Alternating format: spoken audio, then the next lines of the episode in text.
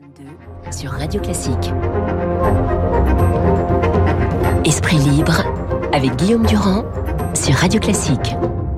Bonjour à tous, Luc Ferry, salut Luc. Bonjour Guillaume. La mort dans l'âme, avez-vous dit donc hier sur TF1, je vais voter Emmanuel Macron au deuxième tour. Pourquoi la mort dans l'âme? Ah bah parce que je pense qu'il est, il est très mauvais. Je pense que le centre fait monter les extrêmes. Je voterai pas pour Marine Le Pen, non pas pour des raisons morales, mais parce que je pense que Pour des raisons économiques? Économique et européenne. Je pense que son programme économique est trop proche de celui de Mélenchon pour être raisonnable. Et je pense que sur le plan européen, quand on a 2800 ou 2900 milliards de dettes, mon cher Guillaume, mm. on s'amuse pas à jouer avec la BCE. Si, si la BCE ne faisait pas des taux négatifs ou des taux zéro sur les, mm. les, les, les, emprunts qu'elle nous rachète, ce serait la bérésina, ce serait la catastrophe euh, économique d'abord et puis sociale et humaine. Formule, Parce que cette formule a marqué les esprits. Finalement, vous dites, je vais voter pour euh, Emmanuel Macron, enlevant la mort dans l'âme, puisque finalement vous venez donner exactement la réponse qui est l'opposé du qualificatif que vous avez donné. Non, mais c'est rationnellement que vous allez voter pour Macron, c'est pas la mort dans l'âme. Non, non, parce que je, je pense que il y, a eu aucune réforme importante à part la flat tax de 30% sur les revenus du capital. La réforme des retraites ne s'est pas mm. faite. L'affaire des gilets jaunes a été catastrophique, atrocement mal gérée. Donc je pense qu'on a un mauvais, un très mauvais président. Mais néanmoins, au deuxième tour, comme dit l'autre, au premier tour on choisit, au deuxième tour on élimine, point mm. final. Donc, euh, et je pense que par ailleurs, si vous y réfléchissez, deux choses.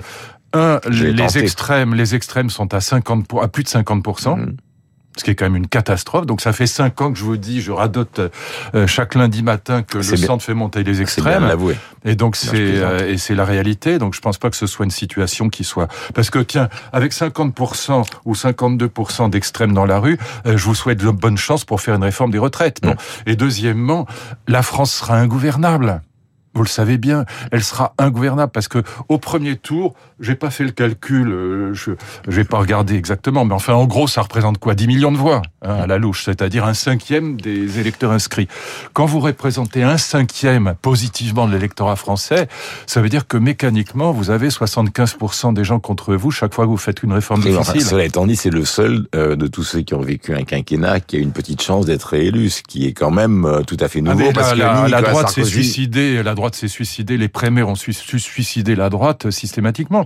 La, normalement, la dernière élection, la droite devait être élue. Elle avait tout pour être élue si elle avait pas, euh, si elle avait pas, si elle n'était pas désinguée elle-même, mm. grâce à la primaire. Parce que la primaire a désingué Fillon parce que les affaires de costard et tout ça, les costumes, c'est sorti à cause de la haine qui s'est développée dans la primaire. Vous le savez bien. Ouais. au début de la primaire, vous vous en souvenez, Fillon, on va pas refaire l'histoire parce que ça n'a aucun intérêt. Tard, mais, aucun intérêt. Mais, souvenez-vous de la primaire de 2017, Fillon est parti très bas, il a fini très haut. Euh, personne ne l'attendait.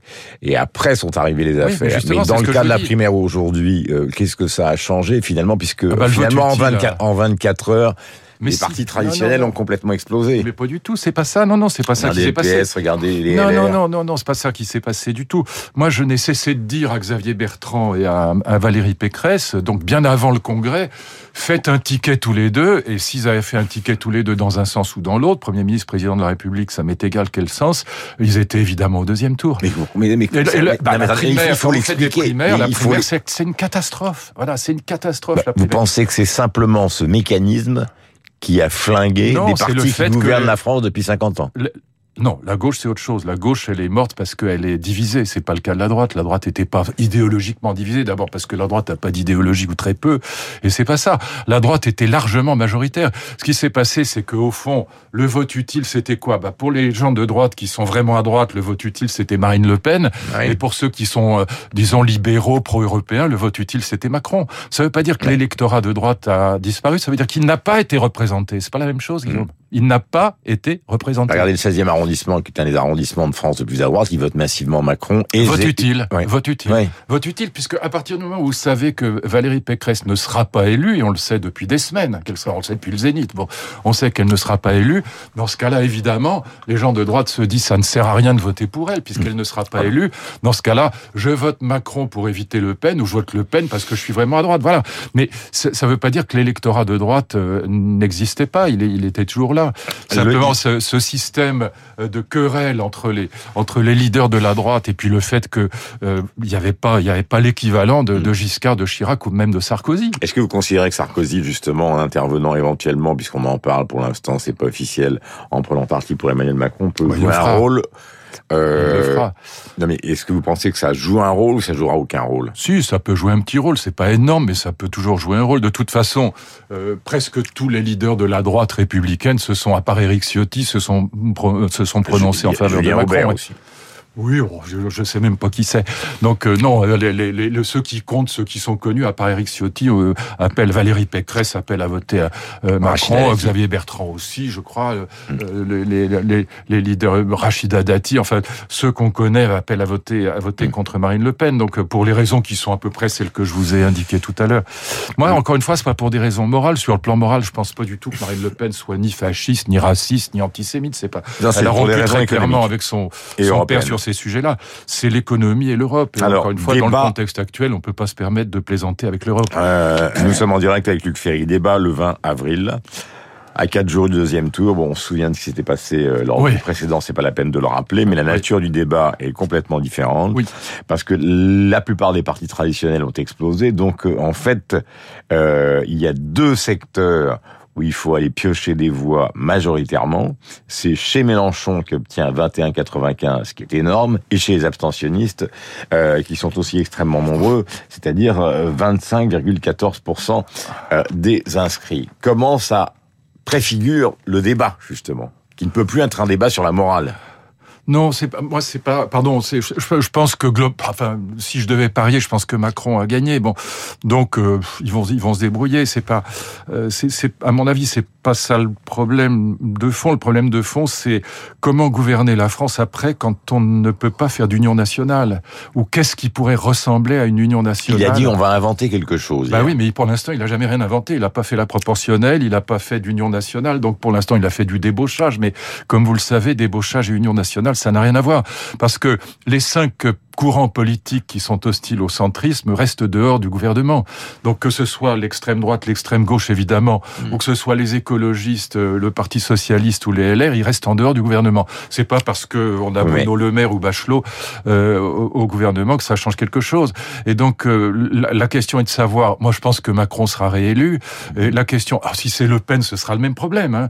Mais je pense que si Macron est réélu, ce qui est le plus probable, la question est de savoir comment il imagine gouverner la France en, ne représentant positivement que 25% des électeurs inscrits. c'est pour ça qu'il a prononcé le mot inventé, c'est-à-dire qu'il n'a Ah pas oui, mais dit quoi ce Mais mot. pour- ça fait cinq ans qu'il le fait pas. D'accord, mais Il a dit je ferai la proportionnelle, il l'a pas faite. Donc moi qui ai toujours été pour le scrutin majoritaire quand il y avait deux blocs, aujourd'hui quand il y a six blocs, je suis pour la proportionnelle. Mais s'il ne le fait pas, comment voulez-vous gouverner? Et qui vous dit qu'il ne le fera pas? Bah, Ça fait cinq ans qu'il l'a pas fait. bah, Donc mais- il l'annonce dans ce cas-là. Je veux dire, dans ce cas-là, j'attends qu'il l'annonce. Mon camarade Danny Cohn-Bendit lui demande de l'annoncer depuis cinq ans. Il l'a pas fait. Donc euh, euh, Bayrou demande ça depuis 20 ans. Et il est censé être un soutien de Macron. Bah, ça n'a pas été fait. Donc moi, je dis simplement, la vraie question pour Macron, c'est comment imagine-t-il gouverner la France en ne représentant qu'un cinquième positivement de l'électorat français? Et donc la question elle est là. Et encore une fois, débaucher des mecs de droite et des mecs de gauche, ça c'est facile. Sarko l'avait déjà fait, Mitterrand l'avait fait. Bon, c'est pas c'est pas compliqué, mais mais mais euh, avoir représenté 40 ou 50 des Français positivement, ça c'est dur. Mm. Comment il va le faire Alors, et qu'ils nous disent, s'il y a quelque chose à dire pendant les deux les deux tours, c'est ça. Non, mais dans le système allemand, qui est un système Ah, de oui. coalition, non mais attendez, pardonnez-moi, dans ce système, on n'est pas Là, marche. Et la deuxième chose qui est compliquée à, trans, euh, à, à transformer en France par rapport à ce système de la coalition et des négociations que vous évoquez, c'est qu'il faudrait se mettre d'accord sur un programme, or personne n'est d'accord sur le programme. Et puis il y a cette affaire qui est celle de Jean-Luc Mélenchon, qui quand même est arrivé à 21,95, qui a été plutôt bon hier dans la façon par rapport à 2017 Oui, très bon même. dont, dont il a présenté au fond la situation, pas une voix pour Marine Le Pen, tout en ne donnant pas Oui, oui. de, de, de consignes de vote. Et là, ça fait un bloc à se partager. Oui. Et qui est quand même assez considérable. Oui, c'est pour ça que c'est vital d'essayer de représenter au moins 30 ou 40% des Français, pas seulement 20% ou 25% Sinon, vous êtes euh, dès que vous voulez faire une réforme compliquée, vous êtes euh, face à un mur. Regardez ce qui s'est passé avec la réforme des retraites que Macron a essayé de faire pendant deux ans, il n'a pas réussi. Donc c'est très compliqué quand vous avez 50% d'extrêmes contre vous. Euh, mon camarade Raffarin disait c'est pas la rue qui gouverne. Si, en France, c'est la rue qui gouverne. Quand, quand elle veut gouverner, elle gouverne. Est-ce que ça veut dire que d'après vous, par exemple, sur les retraites, il faut sortir l'affaire des 65 ans euh, et, et, ne se compter simplement que des annuités par, par rapport à l'âge de départ oui, du bien travail. Sûr. Il faut faire ce qu'on avait fait avec Fignon et Raffarin euh, en, en 2003, c'est-à-dire euh, avec François Chérec, qui est un type bien, qui était un type bien. Il faut compter uniquement en annuité, c'est mmh. la seule question, et en, et en pénibilité, c'est très important. Il faut tenir compte de la pénibilité, alors psychique et physique, les deux existent, et puis essayer de d'avancer là-dessus. Mais surtout, si Macron veut faire une réforme des retraites, il faut qu'il la fasse dans les 15 jours, parce que, ou en tout cas, je plaisante, mais dans les trois mois ou dans les deux mois. Mais c'est pas dans, c'est pas dans les trois ans qu'on l'a fait. Sinon, c'est et même même comme ça, encore une fois, moi, moi, je, vous le savez, ça fait des années que je défends l'idée d'union nationale, mais c'est très difficile quand on est au centre. Donc, euh, moi, je serais par exemple pour la parité homme-femme, mais aussi la parité droite-gauche dans le gouvernement, avec des grands élus, euh, euh, des grands élus de gauche et de droite, avec des personnalités qui comptent et qui sont. Vous dites, vous disiez tout à l'heure, ils s'entendent pas du tout sur le programme. Si, sur le programme, il n'y a pas d'opposition absolue entre Valérie Pécresse ou Xavier Bertrand Ah et Emmanuel Macron. Ils sont pro-européens, ils sont pour une Non, mais- économie de marché, ils sont pas, euh, ils sont pas euh, des bolcheviks ou, ou des fascistes. Bon. Question, comment se fait-il que le populisme, si on prend par exemple ce qui s'est passé il y a, il y a, il y a des années aux États-Unis, en Grande-Bretagne, bon, est un populisme, ou ce soit en Italie, euh, qui a souvent été plutôt à droite, voire très à droite. Oui. En France, ce populisme, alors c'est pas que une version péjorative quand j'emploie ce mot, il, il est quand même représenté par une partie d'extrême gauche qui est considérable. Donc oui. ou c'est la tradition euh, Oui. française. Révolution française, Oui. Tocquevillienne, etc. Ou est-ce que c'est euh, Bah, le PC est passé de 30% dans les élections dans les années 60 à 2% aujourd'hui. Donc euh, il est normal que ça se une grande partie se retrouve à la fois chez Mélenchon et Le Pen. Hein, c'est ça. C'est les vases communicants. Le PC, il est passé chez Mélenchon et chez Le Pen pratiquement à égalité. Bon. Et donc ça explique ce bloc de 50% euh, d'extrêmes qui seront euh, hostiles à toute espèce de réforme. Ce sera donc très très compliqué. Mais encore une fois, euh, je pense que hum, si Macron annonce la proportionnelle et qu'il propose un vrai euh, gouvernement d'union nationale, mais un vrai, pas du débauchage, il a une petite chance de réussir à faire quelques réformes. Mais encore une fois, il suffit pas, on va inventer quelque chose de nouveau. C'est- gentillet, mais enfin, il faut le faire, il faut pas simplement le dire. Est-ce que vous considérez, Luc Ferry, nous sommes en direct sur l'antenne de Radio Classique, que cette affaire de l'Ukraine, quand même, a considérablement motivé le vote utile? Oui considérablement et je pense que alors là tout- tout- tous les spécialistes des, des enquêtes d'opinion vous, vous le diront euh, chaque fois Quand je dis ça- cette affaire, je serais mieux de dire un drame, parce que oui, oui, c'est pas une affaire. euh. Non, non, c'est une, c'est une catastrophe absolue. C'est, c'est, c'est, c'est une atrocité absolue. Bon, mais il est évident que ça profite au, au président de la République en, en charge. Chaque fois qu'il y a une guerre, et souvenez-vous, ça avait profité aussi à Hollande quand il y a eu les, les attentats euh, euh, du Bataclan. Bon, c'est, c'est, il est évident que celui qui est en charge, euh, bah, on, est obligé d'une certaine manière de lui faire confiance. Donc, il est évident que ça, ça bénéficie considérablement à, Emmanuel Macron, d'autant que euh, l'idée que Marine Le Pen était plutôt proche de Poutine ne, ne l'a certainement pas euh, servi. Bon, voilà. Donc, mais, mais, mais c'est c'est difficilement rattrapable. Et puis on peut pas en vouloir Emmanuel Macron pour ça. C'est la logique des, des peuples qui veut que, voilà, quand il y a la guerre, bah, on se regroupe autour du, du chef de l'État parce qu'il y en a pas d'autre en place. Dernier point, euh, vous êtes un gaulliste social et plutôt un rationaliste, Oui. et celui pour lequel vous avez travaillé, Jacques Chirac, a pourtant déclaré la, euh, la vie politique, ou plutôt le monde politique, est une jungle. Finalement, c'est ce qui s'est passé. Oui, tout à fait, oui. Et c'est ça qui Donc est... comment concilier le rationalisme que vous défendez et en fait la réalité de la vie politique qui est un assassinat permanent Mon camarade, ce que j'aime dans le système allemand, c'est justement qu'il oblige. Et on n'est pas des Allemands. Mais on, si, on est, si on veut, on est des Allemands. On est tous, on est tous des êtres humains. Enfin, soyez pas racistes.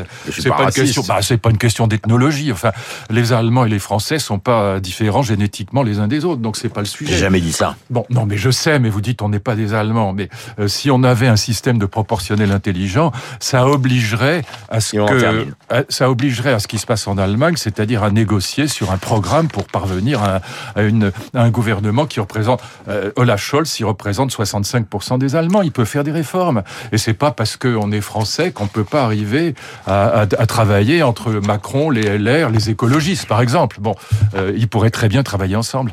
Merci Luc. On se retrouve Merci évidemment Guillaume. lundi prochain. Alors je redonne la date du débat, c'est le 20 avril à 4 jours du deuxième tour. Merci.